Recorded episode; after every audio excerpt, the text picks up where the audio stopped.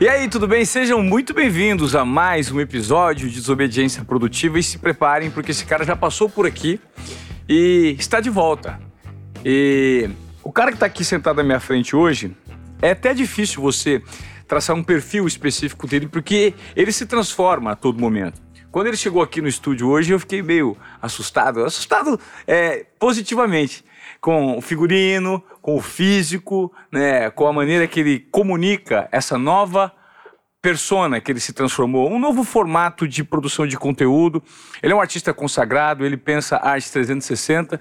Hoje eu tenho o privilégio de mais uma vez entrevistar Gabriel Vickbold. E aí, meu irmão? E aí, irmão, como é que você tá? Tudo bom? Eu tô bem, cara. Eu eu fiz questão de te chamar, talvez você seja a segunda pessoa no Desobediência Produtiva que eu estou repetindo. O primeiro que eu repeti foi o Bruno Perini, que é um uhum.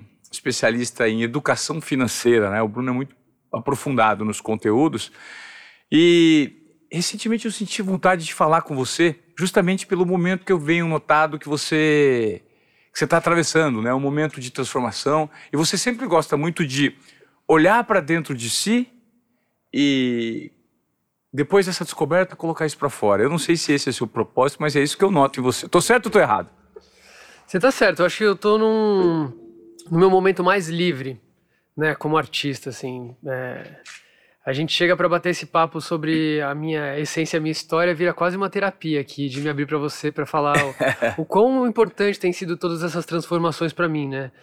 Eu acho que a gente vive no sonho desse lugar do artista, né, de querer ser livre, de poder fazer o que a gente quiser, é, andar por onde a gente quiser, acreditar que a gente pode se vestir da forma com que a gente quer.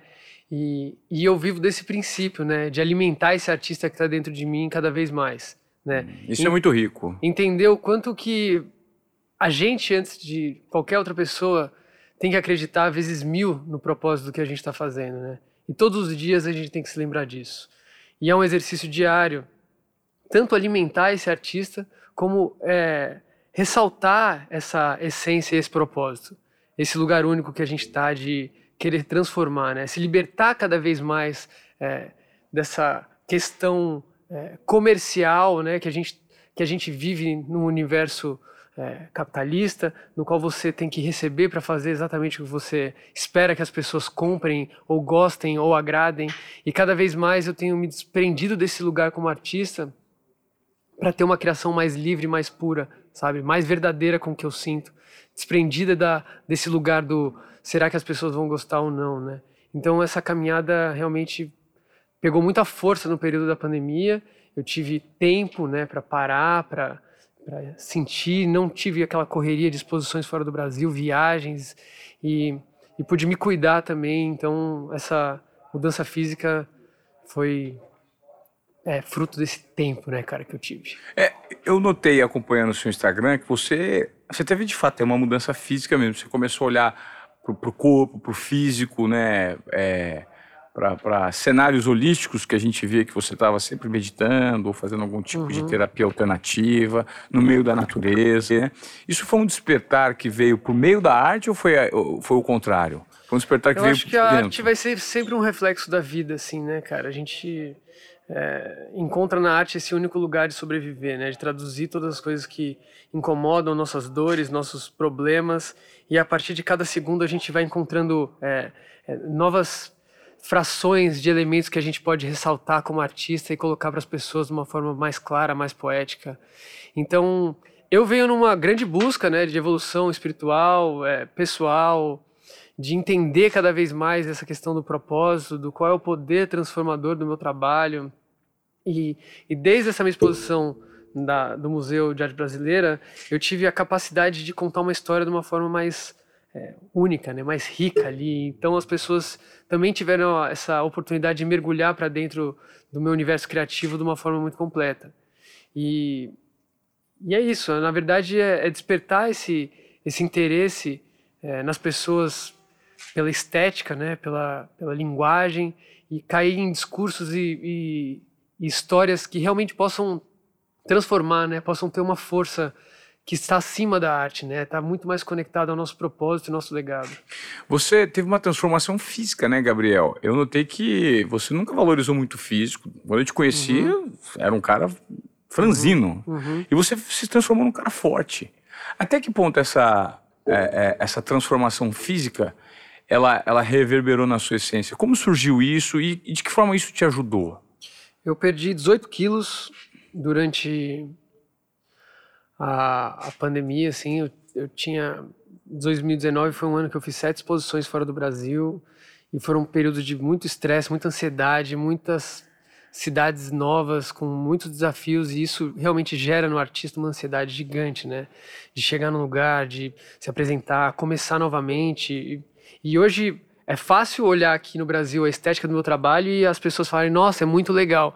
Mas eu passei aqui também por um processo de é, apresentar a minha estética, brigar por ela, construir na cabeça das pessoas um espaço que não existia para aquele tipo de imagem e aos poucos mostrar que aquilo tinha o seu valor. E quando você vai para fora, para um novo país, é começar tudo novamente.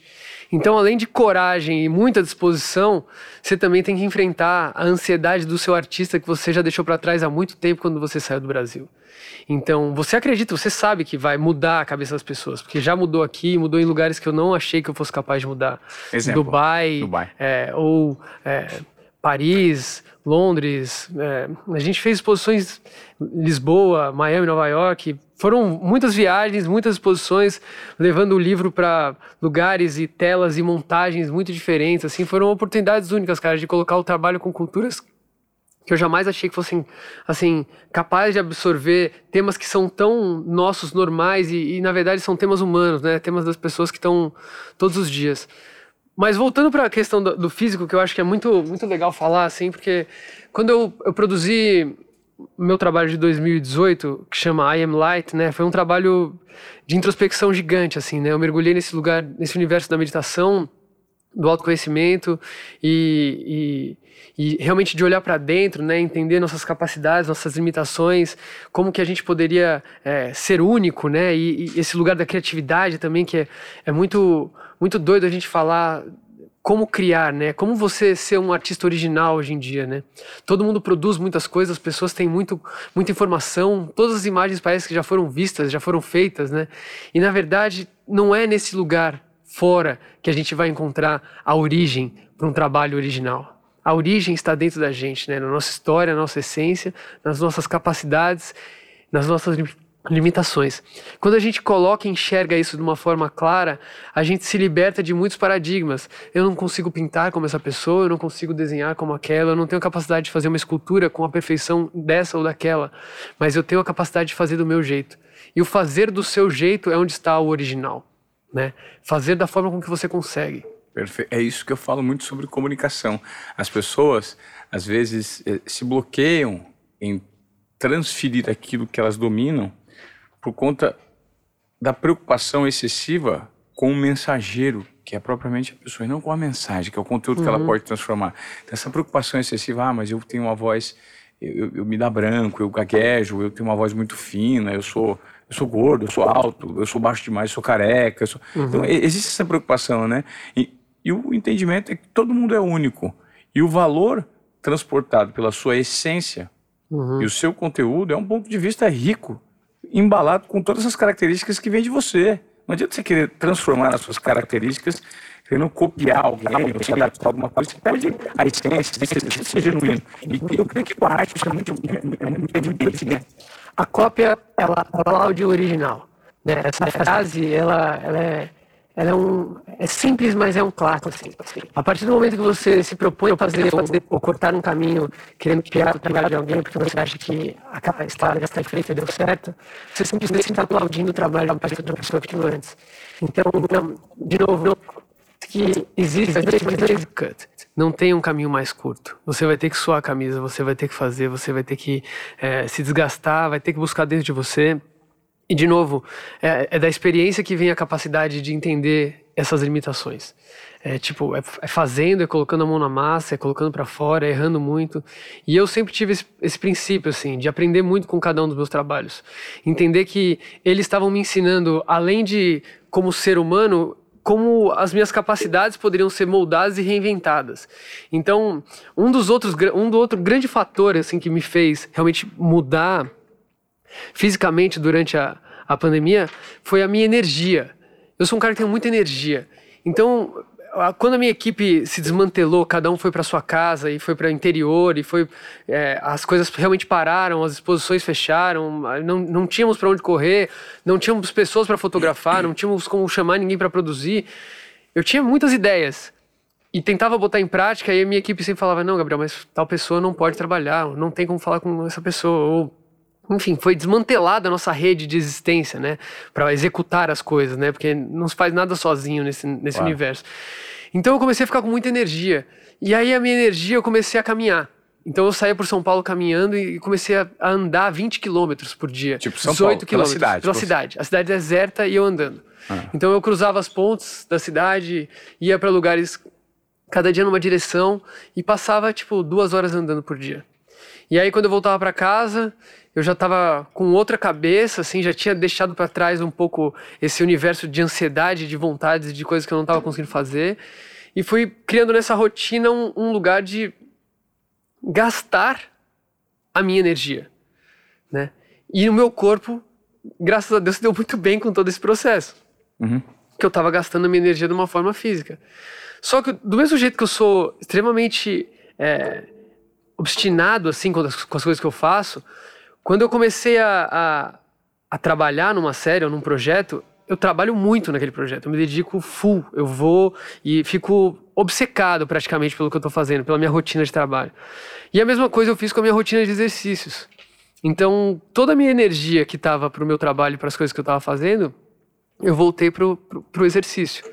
E foi uma troca maravilhosa que eu tive comigo mesmo, de cuidado com o meu corpo, cuidado com a minha alimentação. Então, eu acabei ficando vegetariano, parei de comer carne, já deve estar fazendo mais ou menos um, um, ano e oito meses, mais ou menos, que eu não como. Nem carne, nem peixe, nem frango. Então tive uma outra sensação também e, e me coloquei nesses pequenos desafios, eu acho, sabe? Para trabalhar com a minha mente durante esse período de, do bloqueio das coisas não estarem acontecendo. Então parece que eu, eu fiquei jogando alguns mind games comigo mesmo e com meu corpo e com a minha alimentação e colhendo frutos dessas coisas e, e, e, de novo, me colocando em experiências novas como artista e como ser humano. Então, de novo, como, como fazer um novo trabalho? Como fazer uma, uma nova interpretação das coisas? Só tendo uma nova experiência. É, você sempre se coloca num, num, num lugar com novas perspectivas para você tentar observar em si mesmo o que você extrai de um Gabriel que ainda não foi descoberto, correto? Sim. Dá para é, notar isso. E é nesse medo, né, cara, que a gente tem de sair da zona de conforto que eu que eu viajo, que eu gosto, que eu que me traz adrenalina, que me traz um desafio, uma sensação e e as pessoas perguntam muito, ah, mas você parou de comer carne? Eu fiquei um ano também sem beber, sem beber nada, zero álcool. Tipo, ah, parei de beber também. E, e foi para mim, né, que sempre foi um cara de muitas festas, muito encontro, muita gente na minha casa, coletivo missa, sarau, música, muitos amigos músicos, não me não estar no lugar da pessoa que está bebendo e recebendo e fazendo aquele alvoroço todo, também me gerou uma experiência totalmente nova. Tipo, como eu sou capaz de viver a experiência de um evento, de uma festa ou de um encontro sem beber nada? Então foram várias mudanças, né, desse lugar, desde a energia de que eu queria estar fazendo mil coisas e não estava conseguindo e joguei ela para o meu corpo para esse desafio, como dessas experiências com alimentação e bebida, de novo, para me trazer para um lugar de, cara, eu nunca tive a oportunidade de viver isso desse jeito, controlar minha alimentação dessa forma. Então, foi muito interessante me, me, me propor esse desafio. E eu acho que a gente tem que realmente ser desobediente nessa questão, cara, que é, é básico, assim, de, de o, o, o quão o quão acomodado a gente pode ser, né, cara, nessa realidade. E, e, e, de novo, as coisas voltaram, a cidade voltou, o trânsito tá aí do mesmo jeito que era antes, e a nossa rotina também é a mesma, mas você é o mesmo, né? O cara que voltou para isso tudo é o mesmo cara, né? É, ele está disposto a viver aquela experiência antiga com novos olhos, você só vai ter resultados diferentes se você tentar caminhos diferentes. Perfeito. Então esse essa movimentação assim para mim foi foi foi fundamental assim, tanto como artista como ser humano para ficar mais claro ainda a, a, nossa capacidade de adaptação, né? A gente está ah, eu não posso mudar de emprego, eu não posso é, deixar de morar onde eu moro, eu não posso é, mudar as minhas crenças ou as minhas crenças políticas. Desculpa, mas você pode tudo. Você pode mudar tudo. E quantas vezes foram preciso? Eu acho que na hora que a gente enxerga essa, essa possibilidade não como um desafio, mas como um, um novo começo, né? Parece muito autoajuda, né? Parece uma coisa bem básica que a gente já ouviu muitas vezes, mas Faz tanto sentido quando a gente consegue realmente botar em prática, né? Faz. Muito sentido. São recomeços, né? Que você decide quando eles vão, quando você vai dar o start nele, até que ponto essa caminhada sua precisa mudar de patamar. Eu acho que dentro da arte isso reverbera muito, até mesmo por uma necessidade de criação. Né? Você precisa sair daquele lugar de acomodação o tempo inteiro para ter uma outra perspectiva de arte. E como é que é o Gabriel Wikibold hoje artista? Como é que você, qual que é a sua ótica? O que, que você está vislumbrando nesse momento? Como é que você vê o cenário da arte hoje no Brasil? São várias perguntas difíceis. São várias perguntas difíceis. Muitas perguntas difíceis. Mas vamos fazer uma mais fácil. Então, que, como que é o Gabriel Wickbold hoje artista? De que forma essa pandemia reverberou no seu trabalho? Como é que está o seu estágio de produção? Eu, eu virei... É, eu fiz minha, durante a pandemia, eu fiz o meu trabalho mais difícil, né? Somos, que foi a, a minha série que reabriu junto com o museu, que é uma série totalmente preta, é, os modelos parecem esqueletos, a, a, a, série ela é pintada na tela, né? Você tem vontade de encostar no quadro. Ele fala dos principais símbolos da, da pandemia, né? A gente já falou no podcast, né? O M que separa o só dos dois lados, as pessoas que estavam separadas, é representado por vários dos símbolos da pandemia: a mãe, a morte, a máscara, o medo, é, e todos esses símbolos foram representados nessa série. E eu coloquei tudo isso para fora de uma forma muito dura, né? Para mim, eu pintei com as mãos, eu fiz uma, uma imersão dentro desse trabalho. E por ser o meu trabalho mais escuro, eu senti uma necessidade muito grande de trazer a vida e as cores em mim, né? Para me reinventar, para me reerguer, para me alimentar como artista. Então, de todo o histórico extremamente colorido do meu trabalho, explosivo, o meu trabalho mais denso e mais escuro fez acender a luz para a cor em mim nas minhas roupas, na minha forma de me vestir, na minha forma de brinco, adorno, nas coisas que eu, que eu não estava usando e, e, senti vontade, raspar minha cabeça. Foram mudanças para mim que é, me fizeram alimentar esse artista todos os dias. Legal. Então hoje, quando eu acordo, eu vou me vestir, eu tô vivendo a arte na, na minha roupa, eu tô vivendo a arte no meu dia a dia, eu tô experienciando isso a, troco de nada, sabe assim? Eu, eu, acho que a gente tem que ser tão obcecado pelo, pelo amor que a gente tem a esse trabalho de tradutor ou antena, né, zeitgeist da, desse inconsciente coletivo, que não está ligado a, ao processo criativo, está ligado a, a, a, simplesmente estar aberto e livre, né, para viver e sentir mesmo em todos os momentos. Então, eu tenho me sentido na fase mais livre da minha vida e, e tenho pensado muito sobre o medo da liberdade, né, cara? Que agora a gente está vivendo um novo momento, né? A gente está querendo ou não sentindo um pouco de medo da liberdade. Medo da liberdade? É, porque a gente foi, de certa forma, a gente está livre, né? A gente está liberado para ir, transitar, viajar, fazer as coisas, sair de casa, encontrar as pessoas. Mas mesmo assim, no fundo, a gente ainda está guardando uma sensação traumática, né? Desse medo, né? Que ficou ali dentro da gente. Então é uma pílula que está muito forte na minha cabeça e na sensação que eu tenho é, observado um pouco das pessoas, que é como a gente vai se adaptar a reagir novamente. Vocês são livres, né? E aí? Qual, qual, qual, o quão livre você conseguiu ficar estando preso, né? Aquela sensação da história do cara que ficou preso 60 anos na cadeia e quando ele sai da. ele ganha liberdade, ele não sabe para onde ir, né? Claro. Ele não sabe para onde olhar. Ele, é. ali, ali dentro ele era livre, né? Naquele cubículo, naquela prisão. E quando ele tem o mundo inteiro, é, ele sente um certo medo, né? Ele sente uma dificuldade de, de se encontrar de novo com esse grande universo de possibilidades. Sim, total. Isso significa muito você é muito conectado, ou precisa estar conectado para você render, do ponto de vista até pessoal, para você ter essa lente aberta com a liberdade, esse caminho, esse contato. Hoje a gente nota que você é um cara que mergulha muito no universo de criação do intangível, né? E isso, de certa forma, é, num segundo momento, colocado é, tangível, em prática, por meio da sua arte. Mas para que isso aconteça, precisa ter uma estrutura muito grande por trás de um artista com gestão e processos. Como é que você montou a sua? E qual que seria a orientação que você dá para quem é artista, descobriu a própria arte e tem dificuldade em relação a essa parte racional do processo? Não é fácil.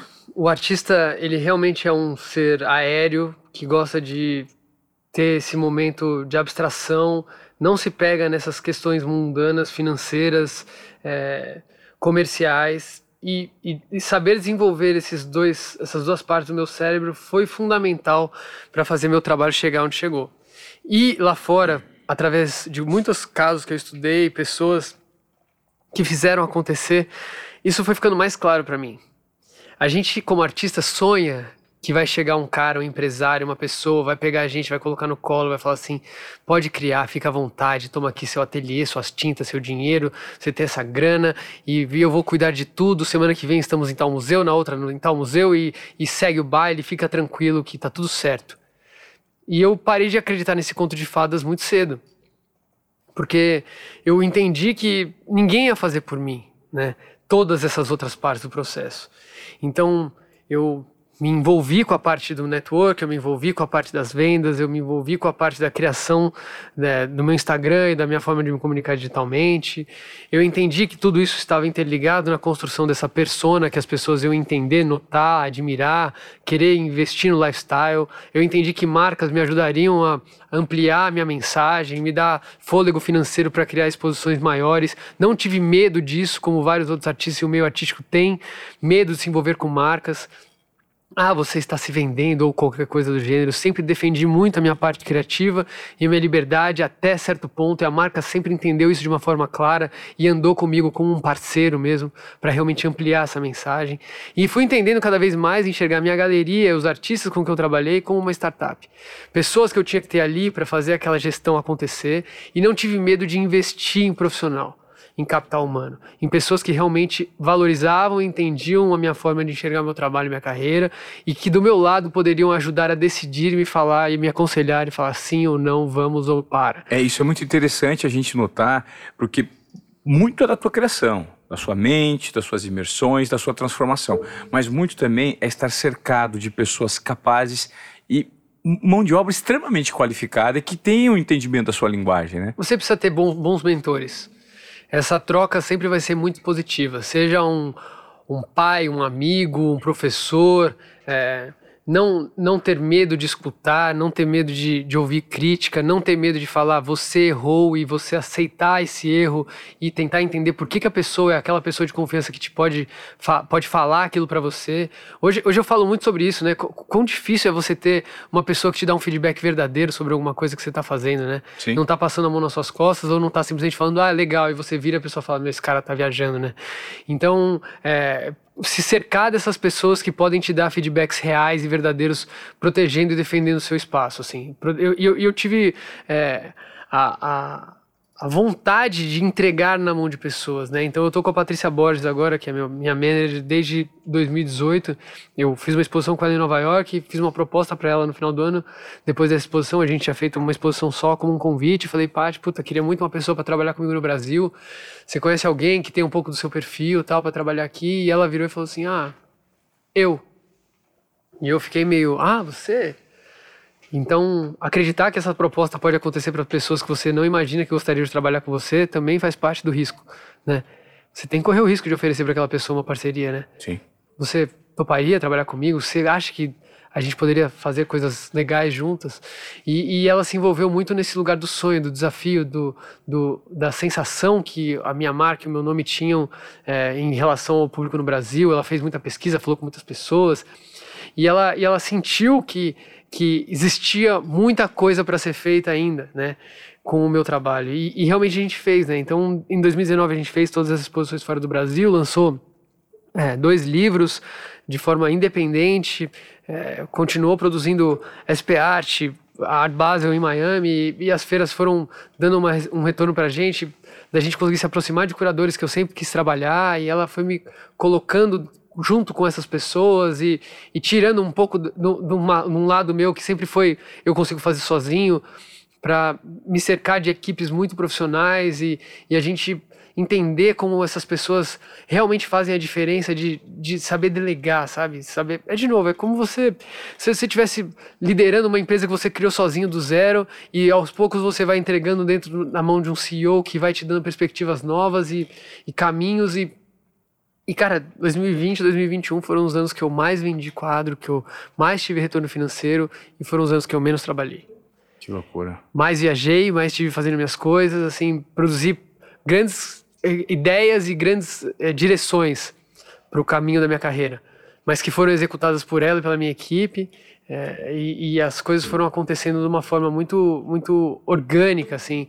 E a gente tem esse diálogo, de novo, quase como uma mentoria da nossa relação de enxergar a, a, minha carreira como um desafio. A gente se coloca nisso várias vezes, né? A gente consegue chegar em pessoas e fazer contatos e abrir portas e fazer exposições. E quando a gente acaba de fazer, a gente fala: é, pronto, fizemos.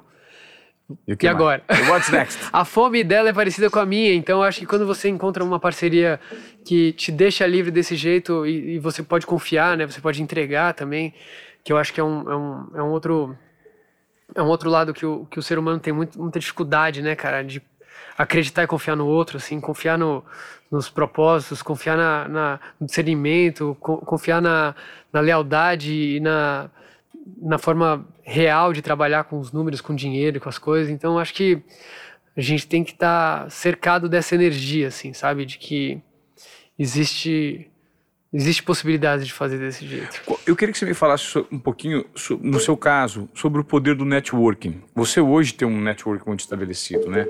Você convive com todos os nichos, conhece muitos tomadores de decisão. Uhum. E, é, no seu caso, como você viu a importância desse network ser trabalhado de uma maneira verdadeira é, para o crescimento dessa carreira, para você ganhar cada vez mais escala, ganhar mais dinheiro, ganhar visibilidade, vender mais quadros. Você acha que o network é um, é um fator que compõe muito isso? Muito muito. Mas eu, eu, eu, tive um período que foi muito bom para mim, que as pessoas falam assim, ah, mas ah, você tem que fazer né, um exercício, a criação é um exercício, a fotografia é um exercício diário.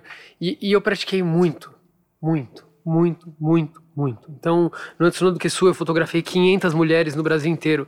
Todas as pessoas que eu escolhi para fotografar foram pessoas que se transformaram em contatos meus, amigas minhas, pessoas que eu conheço, que me conhecem. Conexões genuínas, né? Genuínas, por uma questão de, uma, de um projeto. E antes disso eu fotografei todo mundo da música. Fiz capa de todos os artistas, todos os DJs.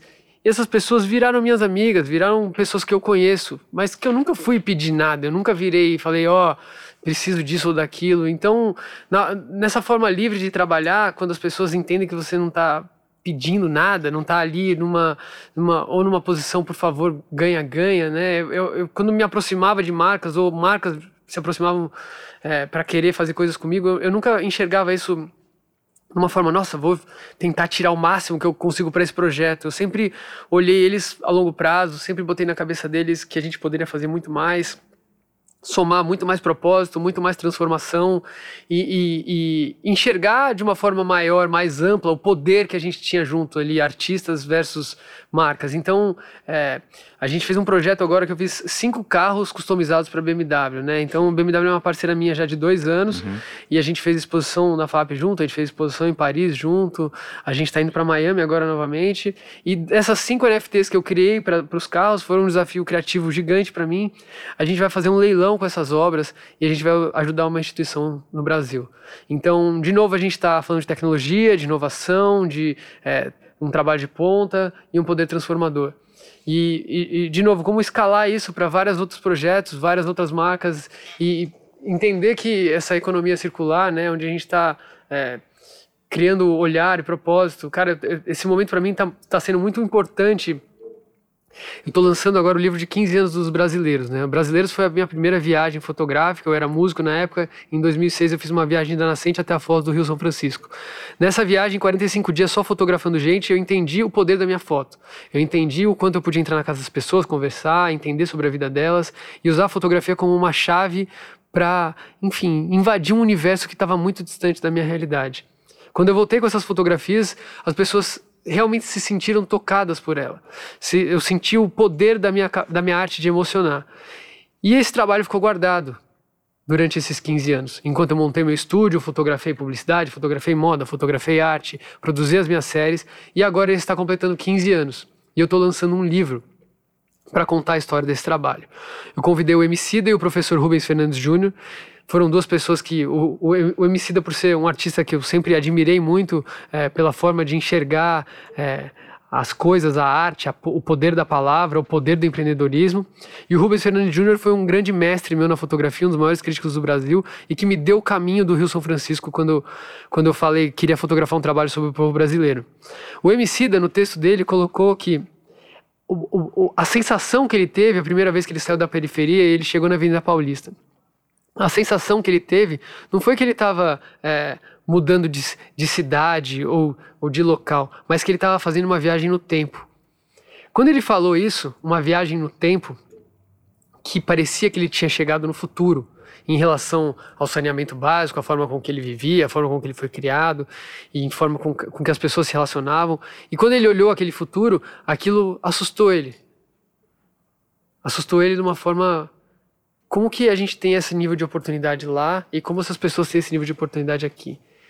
E fazendo um paralelo com esse projeto, os 15 anos da viagem dos brasileiros, onde eu vi realmente o Brasil profundo, a forma com que as pessoas é, vivem de verdade ali, uma vida com pouquíssima perspectiva, eu sinto que 15 anos depois, essa viagem no tempo, 15 anos para trás, só fez aumentar a distância que já existia lá atrás. São 15 anos depois que nada mudou lá.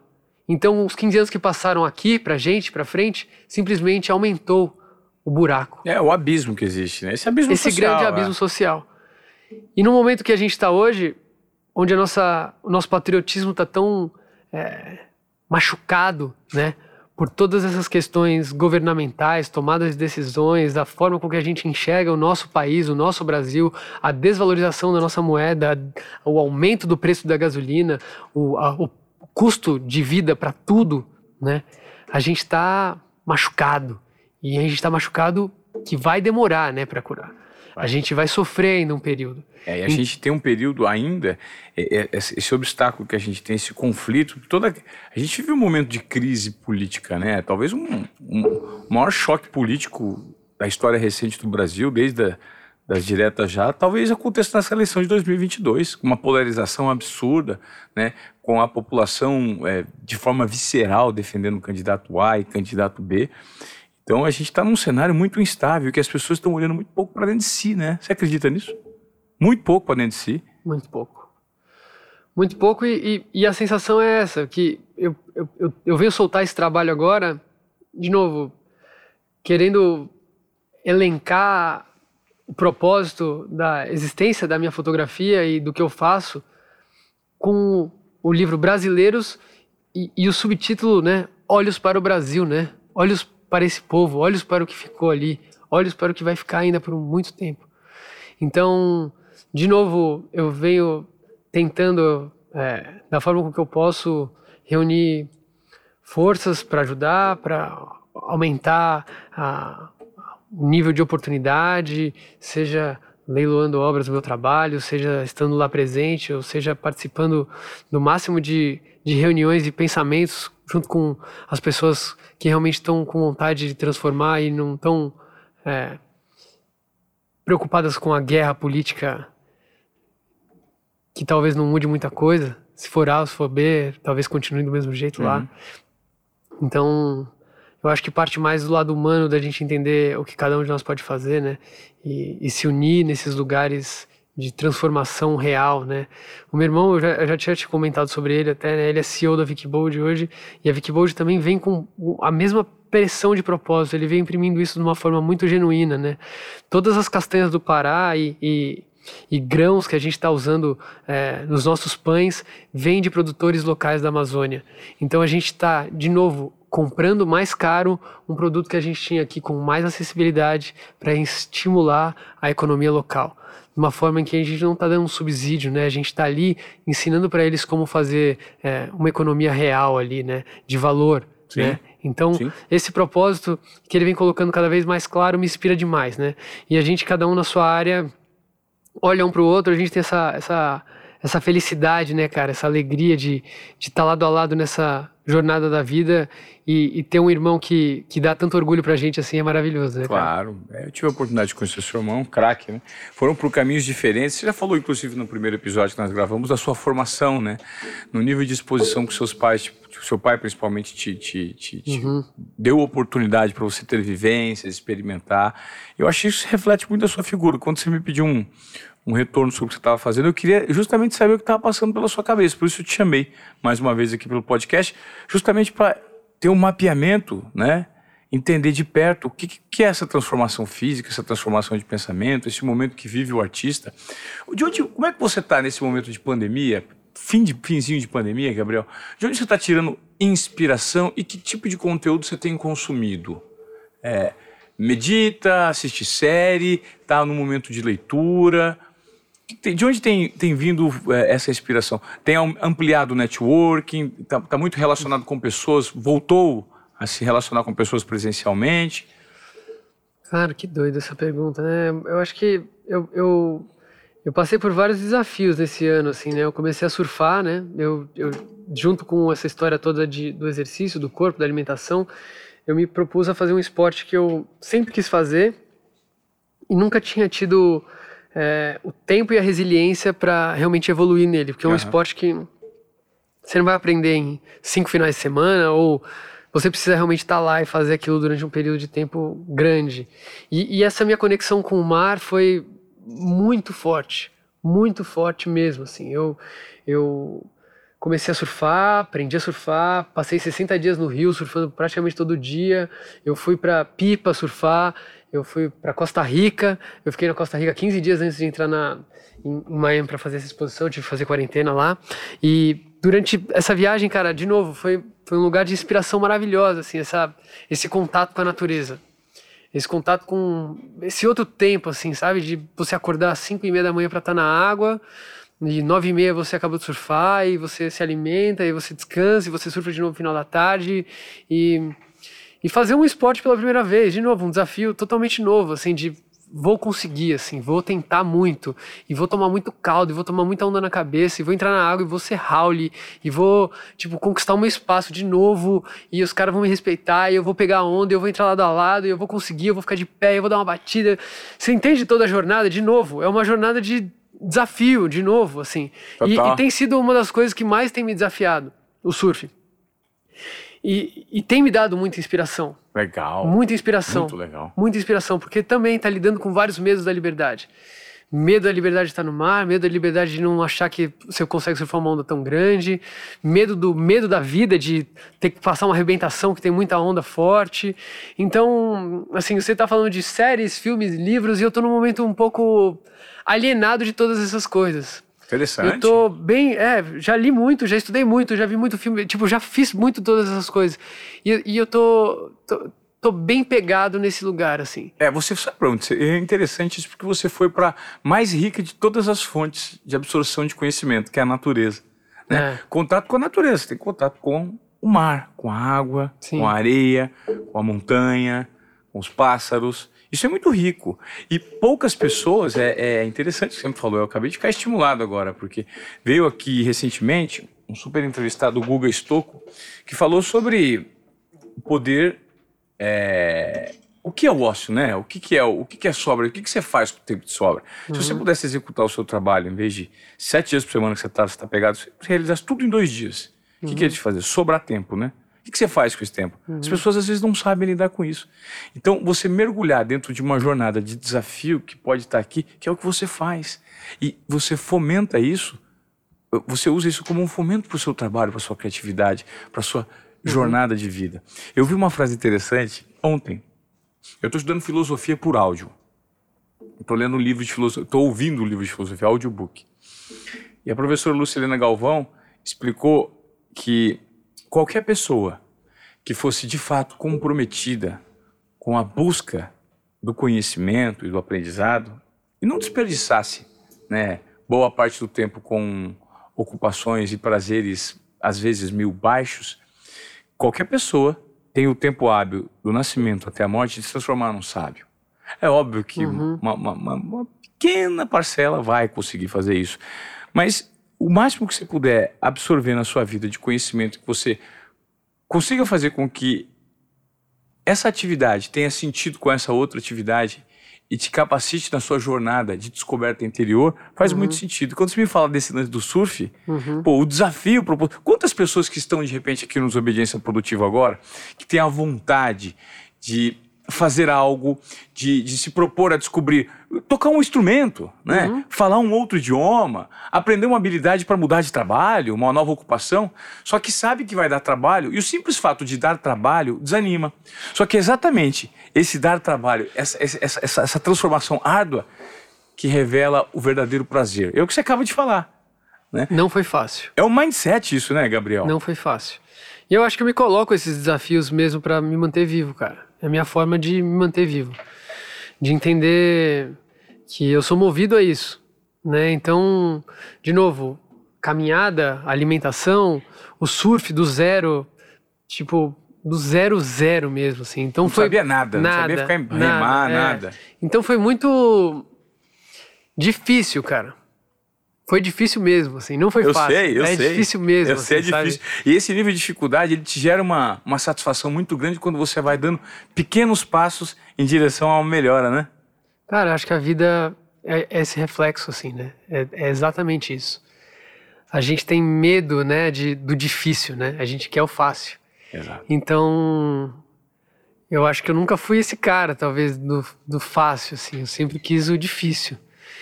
E e tomara que continue assim, né, cara? tomara que continue assim. Você tá com que idade, Gabriel? 37. 37. Mais jovem do que nunca, cara. Mais Vou te falar, cara. É, mais jovem do que nunca. Você também, se, você, você genuinamente consegue se desprender da sua idade biológica? Muito. Eu sei porque eu eu me coloco como as poucas pessoas que eu não acredito que eu tenho a idade que eu tenho, uhum. sabe? Eu às vezes me assusto quando as pessoas me perguntam a minha idade, eu falo nossa, eu falei, mas eu pareço isso? Ela, ah, parece, parece que tem 45. Eu falei, uhum. eu me sinto mal, porque eu não uhum. me enxergo com mais de 24 anos, cara. É loucura. É. Porque eu tenho pelo menos essa energia inicial para para aprender o tempo inteiro, para se conectar, para disposição física, para ir para os lugares, para energia. Mas quando a pilha acaba, acaba também, né? Não, mas é bom também descansar. Descansar é maravilhoso. É. A gente não tem que se cobrar fazer coisas que a gente não quer. Sim. A gente tem que se dedicar para fazer coisas que a gente quer. É. Eu acho que essa é uma grande diferença. Exato. Tipo, tem muita coisa que a gente quer. A gente precisa se dedicar para fazer elas. Teve algum momento da sua vida que você notou que você, vez ou outra, viveu de acordo com a expectativa dos outros? Ah, eu sempre fui quebrando isso desde muito cedo, né? Eu tava na música, meu pai sempre falava: não, vamos trabalhar na empresa, você vai gostar, é muito seguro, é muito legal. E eu, tipo, sempre fui pro meu caminho, falava que eu tinha aspirações maiores e que aquilo não era para mim, na minha audácia da minha adolescência, assim, enfrentava ele nesse discurso e, e eu, eu, mas eu acho que hoje mais do que nunca é, é, aquele lugar assim, né, de peitar, sair vestido do jeito que eu estou vestido, chegar em qualquer lugar e as pessoas de cara em qualquer país olharem para mim e falarem, esse cara é um artista, né? O que que você faz, né? Que que qual que, que, que é, né, essa, esse lugar? É. E quando você incorpora isso 24 horas por dia, você fica mais livre do que nunca mesmo, né?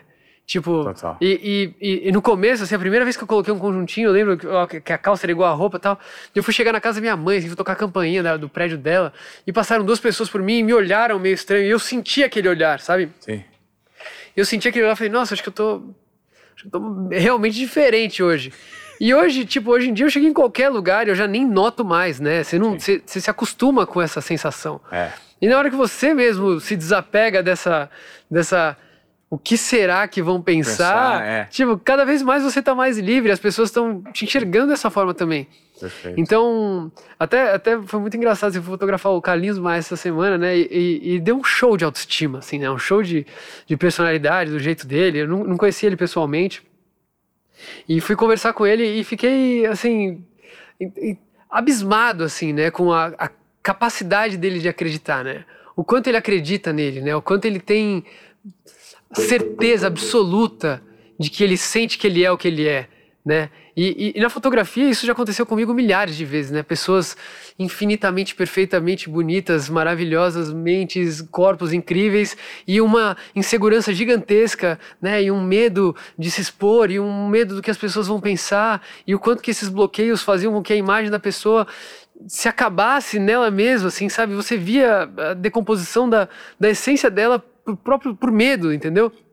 E o quanto que ele chegar com essa vontade, com essa liberdade e com essa capacidade me fez enxergar beleza nele, na forma dele se apresentar, dele se portar e dele acreditar nele, o poder transformador dele. E foi realmente inspirador, assim. É, isso é uma mensagem importante para as pessoas que estão conhecendo, que estão acompanhando aqui, estão conhecendo esse outro ponto de vista de alguém que conseguiu, que fica por trás da lente, né? Você, você uhum. hoje se posiciona na frente das lentes e comunica a sua essência. Mas você tem essa essa, essa lente multifacetada de observar as pessoas e como isso pode eventualmente estar travando a sua vida, você que está aqui acompanhando Desobediência Produtiva agora. Até que ponto você vive a expectativa dos outros? e não vive aquela sua essência. E quando você se depara com aquele verdadeiro lugar original, será que você tem coragem de colocar isso para fora? Né? Muito pouca gente tem coragem de colocar isso para fora, né, Gabriel? Que precisa ter. É, é, é, é preciso de muita coragem para se assumir, né? Para assumir as suas fragilidades, as suas virtudes e colocar isso para fora, né? Que é algo que você faz o tempo inteiro. Coragem, da, medo da liberdade, de novo, cara. A gente tá falando de medo da liberdade. Medo da liberdade. Você pode ser quem você quiser, mas existem grandes medos que te bloqueiam em diversos lugares. Eu acho que a gente está passando por um momento especial demais, né, para você enxergar o quão preciosa é a vida, né? O quão precioso é o agora. Muitas pessoas se desprenderam dessas questões financeiras para viver intensamente o agora, né? Ah, eu não quero mais fazer o trabalho que eu sempre fiz. Esse ano eu vi que eu posso trabalhar de outra forma, mais remoto, mais leve. Eu posso estar em vários lugares. Eu, eu realmente posso trabalhar com outras coisas, eu posso me reinventar, eu tive que me reinventar.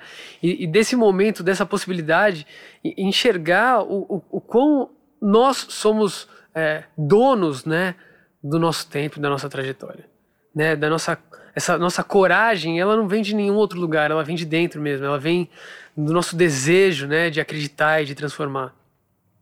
Então, como humanidade, a gente está vivendo um momento muito, muito especial. Se você tem a capacidade de enxergar isso e de refletir um pouco sobre a sua própria existência, né? Como você vem se comportando durante esses dois anos e, e, e o que você almeja, né? Para os próximos dez. E de novo, voltando para o que a gente falou no começo, né? A vida voltou ao normal agora, mas e os seus olhos estão voltando com os mesmos olhares, né? É o mesmo, é o mesmo você de antes e depois da pandemia, né? Tá enxergando as coisas da mesma forma e tá ansioso para voltar tudo como era ou tá ansioso para voltar um tudo novo, né?